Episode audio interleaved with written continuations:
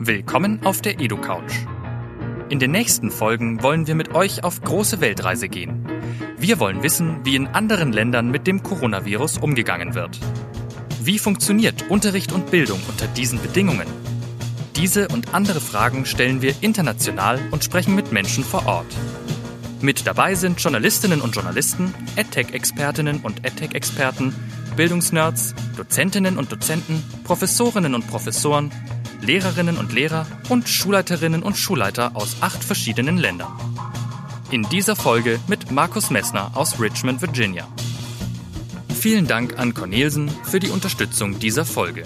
Hi Markus, äh, Grüße nach Richmond, nach Virginia aus München. Ähm, erstmal die erste Frage ganz äh, zum Reinkommen. Wie geht's dir? Äh, ach so gut, wie es jemandem geht, der seit fünf Wochen in, äh, in Quarantäne ist. Ähm, aber ähm, grundsätzlich geht's mir und meiner Familie geht's gut.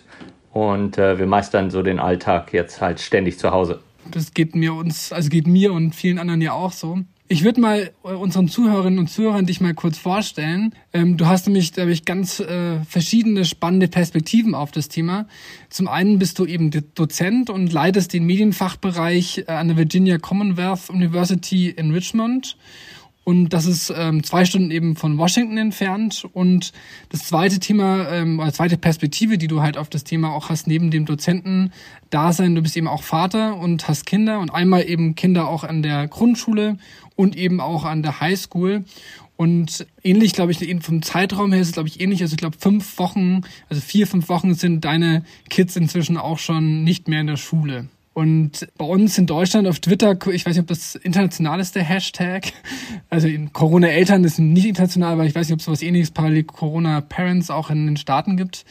Ähm, aber da wird gerade eben ganz viel äh, diskutiert, wie das Leben ist, quasi als Beruf, also mit berufstätigen Eltern, mit Kindern, die jetzt zu Hause beschult werden. Und das wollte ich einfach mal fragen, wie sieht denn aktuell euer Alltag mit äh, Kids und Beruf aus? Naja, wir sind jetzt schon fünf Wochen dabei. Es hat sich ein wenig äh, eingespielt, aber es ist natürlich, grundsätzlich ist es natürlich schwierig. Ähm, meine Frau und ich sind beide Professoren und haben Voll Vollzeitjobs und ähm, managen äh, die Familie zusammen ähm, hier zu Hause. Und da ist es dann halt so, dass einer dann mal in ein Zoom-Meeting gehen kann und der andere in der Zeit eben dann ein bisschen das Auge auf die Familie hat. Und, äh, und die Kinder sind eigentlich in einem ähm, relativ strukturierten Tag ähm, zurzeit, ähm, seit, seit letzter Woche, ähm, da die Schulen jetzt komplett auf Online-Lehre umgestellt haben hier und, äh, und so, die dann äh, Hausaufgaben haben, aber auch äh, Zoom-Meetings ähm, mit ihren Klassen. Ähm, und, äh, und so ist der Tag eigentlich relativ strukturiert, ähm, dass äh, alle zum Mittagessen und zum Abendessen und zum Frühstück zusammenkommen und dann ähm, zu den anderen Zeiten eigentlich ähm, jeder so seine alltäglichen Sachen macht. Du hast ja schon ein bisschen so angerissen, es gibt einen digitalen Unterricht. Wie kann man sich das konkret vorstellen? Wie sieht denn aktuell dieser digitale Fernunterricht ähm, bei deinen Kids aus? Ja, also man muss sagen, äh, vor fünf Wochen ähm, äh, hat der Schulunterricht hier erstmal aufgehört. Das war ungefähr zwei Wochen vor den Osterferien. Die Osterferien sind hier nur eine Woche. Und dann wurden die Osterferien auch nochmal um eine Woche verlängert. Also da war erstmal fast vier Wochen gar nichts. Es gab so sporadisch Hausaufgaben von den Lehrern, die aufgegeben wurden. Es gab ein sporadisches Zoom-Meeting hier und da. Aber jetzt seit letzter Woche, ähm, so etwas über eine Woche jetzt, gibt es einen strukturierten Online-Unterricht. Und äh, der ist jetzt erstmal für zwei Wochen nur darauf äh, basierend, ähm, die gegenwärtigen Noten zu verbessern. Das heißt, es ist freiwillig und, äh, und die Schüler können ähm, zusätzliche Aufgaben, äh, Hausaufgaben machen, Aufgaben machen ähm, und Tests bestehen, um, um ihre Noten ähm, äh, zu verbessern. Äh, sie könnten aber auch sagen, ich mache das nicht. Und natürlich als verantwortungsvolle Eltern haben wir unseren Kindern gesagt, ihr macht das. und, äh, und so äh, ähm, machen die das jetzt äh, in der zweiten Woche. Und es ist äh, für sie auch ähm, ähm, ganz gut, weil sie dann auch wieder im regelmäßigen Kontakt ähm, mit, mit Schulkameraden stehen und auch mit den Lehrern. Und danach wird es eine Woche Pause wieder geben. Und dann Anfang Mai ähm, beginnt bis Mitte Juni ähm, dann nochmal ein neuer Unterricht. Der wird allerdings komplett ohne Noten ablaufen. Es heißt, er ist verpflichtend, also es geht dann nur um die Anwesenheit. Ähm, und es geht darum, die, die Schulinhalte, die Schulstoffe noch etwas zu vertiefen.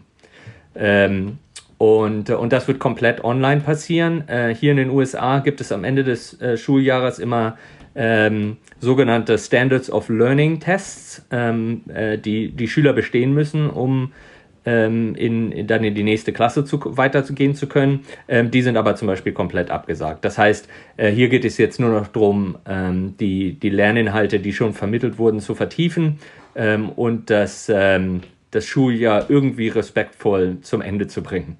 Ähm, benutzt ihr da oder benutzen die Kids da eine Lernplattform? Also neben den Zoom-Meetings äh, gibt es da irgendwie eine zentrale Möglichkeit, Lerninhalte zu, also zu verteilen an die Kids? Wie machen die Lehrer das? Ja, und so, da ist hier, hier der Unterschied relativ groß zwischen der Grundschule und den Mittel- und den Highschools. Also es ist ja dieses dreigliedrige ähm, äh, Schulsystem. Ähm, in, in der Highschool, äh, wo unsere Töchter, äh, unsere älteren Töchter im Moment sind, da ist es so, dass ähm, jedes Kind hier im Landkreis außerhalb von Richmond äh, sowieso einen Laptop hat, gestellt von der Schule. Ähm, die kriegen das immer ähm, am Anfang des Schuljahres ausgehändigt und müssen es dann am Ende des Schuljahres abgeben.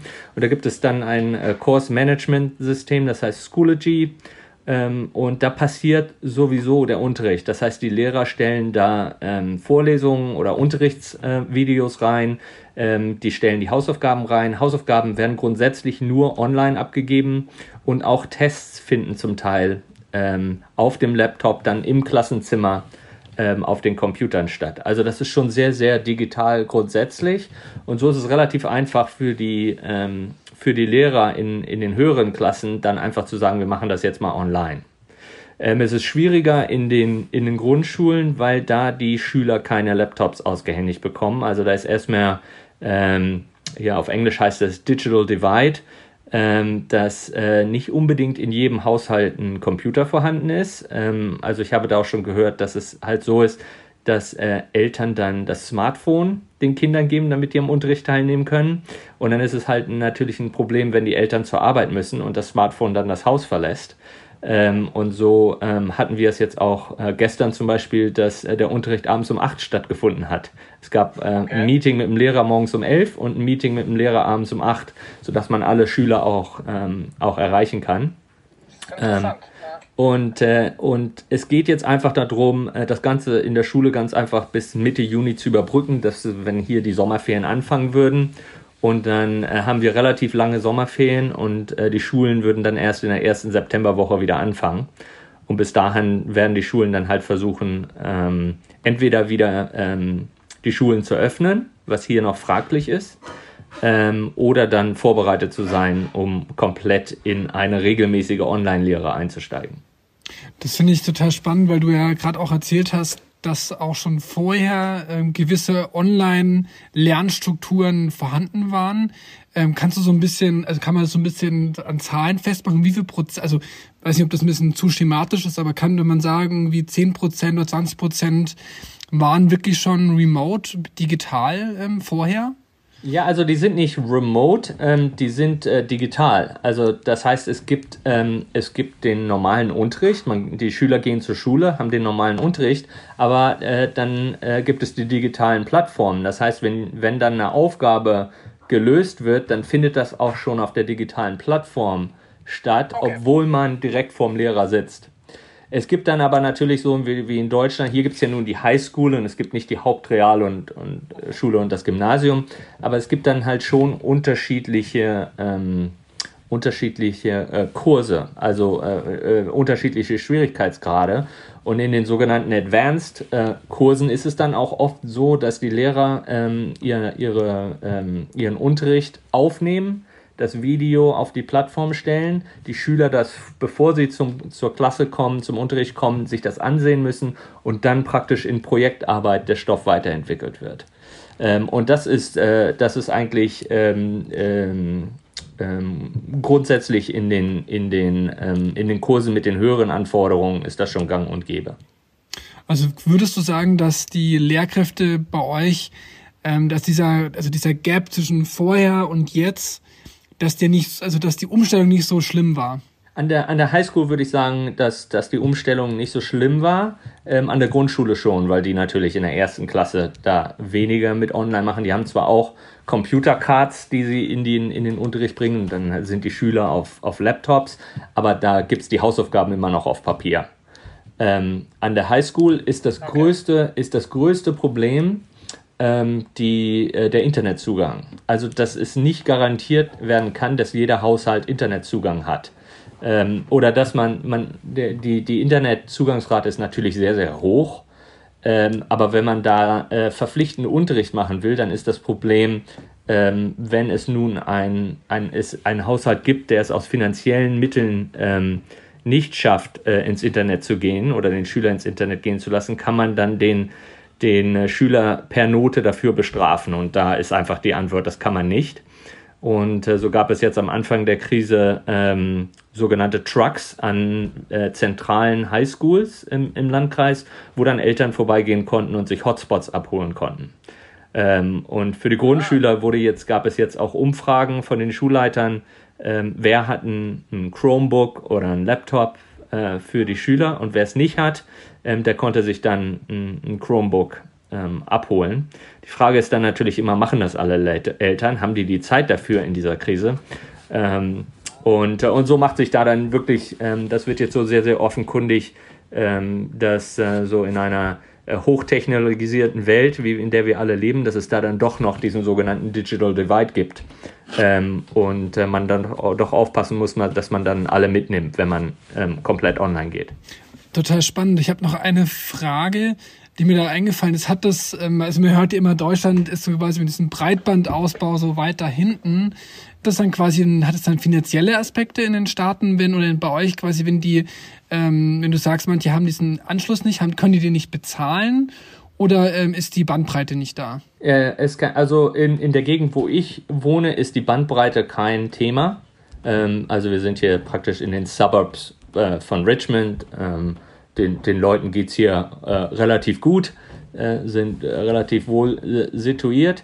Ähm, aber es gibt halt eben auch Teile der Bevölkerung, wo ähm, 100 Dollar im Monat für einen Internetzugang, ähm, wo das ein Problem ist. Ne? Und, äh, und das ist jetzt, das ist so der, ähm, äh, das Hauptproblem der, der Schulen und der Schulbezirke zu sagen, äh, können wir von allen erwarten, dass die einen Internetzugang haben, weil normalerweise äh, macht man das eigentlich nicht, ähm, weil, die, weil die Schüler alle einen Laptop haben in den Hö in Mittel- und, und Highschool und die halt äh, zur Schule kommen und es da für alle das WLAN gibt. Ne? Jede Schule hat WLAN, wenn man da in, in jede Schule, in der man in den USA läuft, ähm, da gibt es WLAN. Ähm, das ist überhaupt gar keine Frage. Aber es ist dann eben die große Frage, ähm, was passiert mit den 5 bis 10 Prozent, die zu Hause Probleme mit dem Internet haben. Und herkömmlich haben viele Eltern dann halt eben das Smartphone, aber das ist dann so der, der einzige Zugang im Haus ähm, bei manchen ähm, für, ähm, äh, fürs Internet. Das ist echt eine, eine spannende äh, Geschichte. Ich habe gelesen, dass es bei euch ja auch so ist, also ähnlich, also kann man auch nicht immer eins zu eins vergleichen, aber ihr habt ja auch einen Staatenmodell, also, bei, also in Deutschland gibt es ja einen Föderalismus, ihr habt ein Staatenmodell und äh, eure ähm, Bundesstaaten haben ja auch nochmal mehr, mehr äh, Macht, aber es ist ja schon auch so ein Flickenteppich bei euch im Sinne von, manche Staaten ähm, haben die Schule schon wieder aufgemacht. Wenn ich mich richtig informiert habe, ist es auch so, dass manche also erst gar nicht geschlossen haben, die Schulen. Und ihr, hast du ja schon erwähnt, habt ja erstmal eigentlich quasi diese Schuljahr kaum, also glaube ich, bis Juni hast du gemeint, keine Schule mehr. Jetzt ähm, ist es schon auch so, also wie wird es denn diskutiert, dass der eine Bundesstaat das so macht und der andere so? Führt es zu Verunsicherungen? Gibt es da drüber Streit? Wie wird das diskutiert? Ähm, also über die Schulen gibt es soweit ähm, äh, eigentlich kaum Diskussionen. Also es ist ähm, äh, die Amerikaner sehen das relativ locker mit, mit den Schulen und das Bildungssystem sagt einfach, also da werden jetzt die Anforderungen ein wenig gelockert, die, die Endexamen am Ende des Jahres werden abgesagt die, und die Schüler ähm, machen den Abschluss an der Highschool und die gehen dann weiter ans College. Ähm, so werden da einfach, einfach ein paar Hürden aus dem Weg geräumt, ähm, damit man jetzt niemanden aufhält, ähm, ins nächste Schuljahr zu kommen. Hier in, in Virginia ähm, wurden die Schulen per, per Erlass vom Gouverneur geschlossen, also praktisch unser Ministerpräsident. Ähm, und, äh, und so wurden die Schulen flächendeckend geschlossen. Also das war nicht eine Entscheidung von eigenen Landkreisen, die no normalerweise sonst die Aufsicht über die Schulen haben, ähm, sondern das war eine bundesweite Entscheidung. Die große Diskussion, die es in den USA jetzt gerade gibt, ist einfach, dass ähm, die wirtschaftlichen Schäden äh, enorm sind. Die amerikanische Wirtschaft ist ähm, großenteils basierend auf dem Konsum. Ähm, und mit den Ausgangssperren, die wir auch gerade jetzt in Virginia haben, haben einfach nur noch Supermärkte und Apotheken auf und äh, Restaurants haben halt so ähm, Bringdienste oder Abholservice. Ähm, aber ansonsten liegt hier die Wirtschaft brach. Und so, so ähm, beginnt hier jetzt eben eine relativ vehemente Diskussion darüber, ähm, was wieder geöffnet werden muss, ähm, damit die Leute ähm, einfach ein Auskommen haben. Relativ kompliziert, dass hier nicht das soziale Netz wie in Deutschland gibt. Das heißt, wenn jemand einen Job verliert, geht es relativ schnell nach unten. Ähm, und so gibt es jetzt Bundesstaaten, die hier in der Nähe sind, wie Georgia, South Carolina, ähm, die jetzt in dieser Woche und nächste Woche anfangen werden, die Geschäfte wieder zu öffnen. Ähm, und das ist sehr, sehr kontrovers, ähm, weil wir hier in den USA noch mitten in der Krise sind. Wir haben wesentlich mehr Todesfälle als in Deutschland. Äh, hier in Virginia wird der Höhepunkt der Krise für Mitte, Ende Mai ähm, terminiert. Das heißt, wir sind noch lange nicht durch. Ähm, das fing auch einige Wochen später an als in Deutschland hier. Und insofern, das wird gerade sehr, sehr kontrovers ähm, diskutiert. Andererseits, äh, wie, du, wie du angangs gesagt hast, ich äh, äh bin Professor, an Medienprofessor an der Uni, äh, leite da auch einen Fachbereich im Moment. Und äh, wir haben bis, wir sind bis Ende Juli komplett in der Online-Lehre. Und äh, wir, wissen, äh, wir wissen nicht, ob wir äh, für das Herbstsemester, das bei uns im, im August anfangen wird, ob wir da wieder auf dem Campus sein werden. Also das ist im Moment noch fraglich. Ähm, es gibt noch keine gegenteilige Entscheidung, ähm, aber alle eigentlich bereiten sich darauf vor, dass das sich äh, langwierig hinziehen wird. Was sind denn deine Erfahrungen mit dem Remote, mit der Remote Instruction, mit dem Fernunterricht mit deinen Studentinnen und Studenten? Ja, also man muss da erstmal sagen, das war nun der absolute Wahnsinn, ähm, wie, wie, wie schnell wir in die Online-Lehre einsteigen mussten. Also an den Schulen muss man sagen, die hatten jetzt erstmal vier Wochen Vorlauf, bevor irgendwas wieder strukturiert richtig äh, passiert ist. Ähm, als die Entscheidung fiel, bei uns an der Uni ähm, komplett alle Seminare und Vorlesungen ähm, online anzubieten, waren wir gerade in, den, ähm, in dem Spring Break. Äh, der ist immer ein bisschen äh, äh, früher als Ostern. Ähm, der wurde dann um eine Woche verlängert, sodass wir eine Woche Vorlaufzeit bekommen konnten. Und dann mussten wir alle Kurse ähm, und Vorlesungen innerhalb einer Woche online anbieten. Ähm, und das ist natürlich für eine Uni mit 30.000 Studenten, das ist natürlich ein, ein Riesenschritt. Ähm, wir hatten schon diverse Online-Kurse, das heißt, alle unsere großen ähm, Einführungsvorlesungen sind inzwischen bei uns immer online, weil wir finden, dass, ähm, äh, dass die äh, Studenten viel mehr ähm, davon haben, in kleinen Online-Gruppen äh, zu lernen, als dass sie in einem Hörsaal mit 300, 400 anderen Studenten sitzen.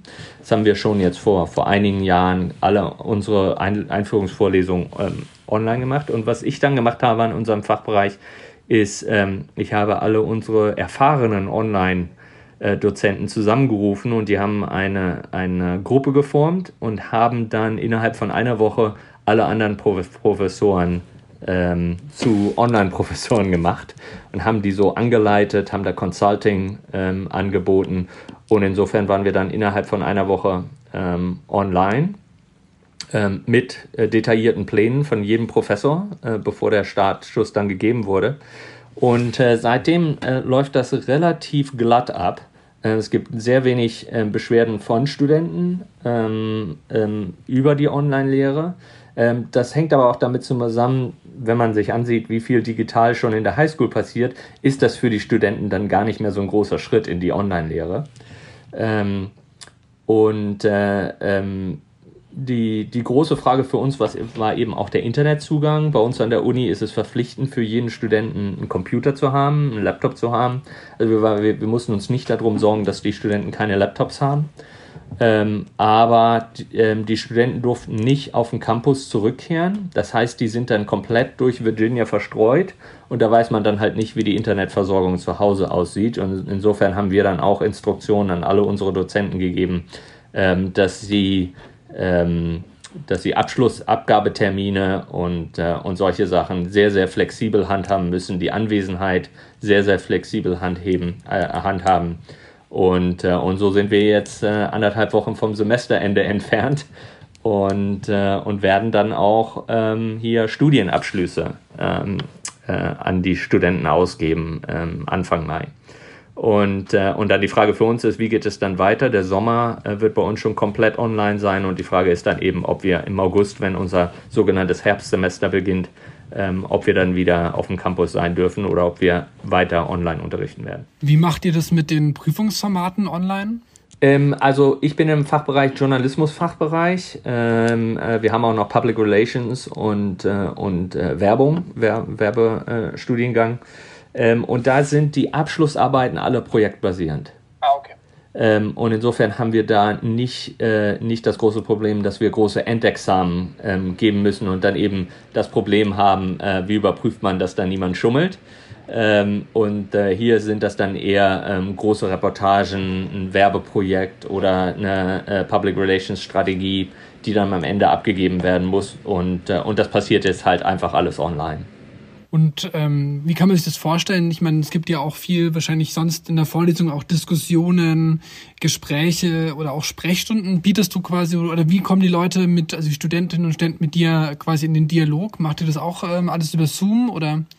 Ja, also wir haben das jetzt, ähm, äh, da wir jetzt praktisch in der Mitte des Semesters auf einmal den Schalter umgeworfen haben, äh, haben wir da den Dozenten volle Freiheit gegeben, wie sie das machen wollen. Also einige Dozenten halten weiter ihre Vorlesungen, Seminare ähm, während der Zeit, ähm, die sie die no normalerweise im, bei uns im Gebäude halten, äh, machen die das per Zoom. Ähm, also alle unsere Professoren sind inzwischen, äh, haben das Training auf Zoom und, äh, und können ihre, ihre, Kurse auf Zoom abhalten. Es gibt aber auch viele Professoren, die ihre Vorlesungen ähm, zu Hause per Video aufnehmen und die dann auf unsere ähm, äh, Kursmanagement-Seite stellen und äh, dann eben die Studenten den, den Stoff ähm, in ihrer eigenen Zeit ähm, äh, erarbeiten lassen. Also es gibt beide Modelle. Ähm, wir arbeiten jetzt gerade dran im Sommer, dass wir dann ähm, ein wenig äh, fundiertere online-pädagogische Konzepte haben ähm, und wir das nicht nur hier so in der letzten Minute einfach mal äh, schnell online Lehre machen. Ähm, so müssen jetzt unsere Professoren alle für den Sommer äh, detaillierte äh, Konzepte abgeben, äh, bevor sie dann ihre Kurse weiter online anbieten. Ich hätte noch eine letzte Frage ähm, zum Abschluss. Ähm, so ein bisschen eine Denkaufgabe.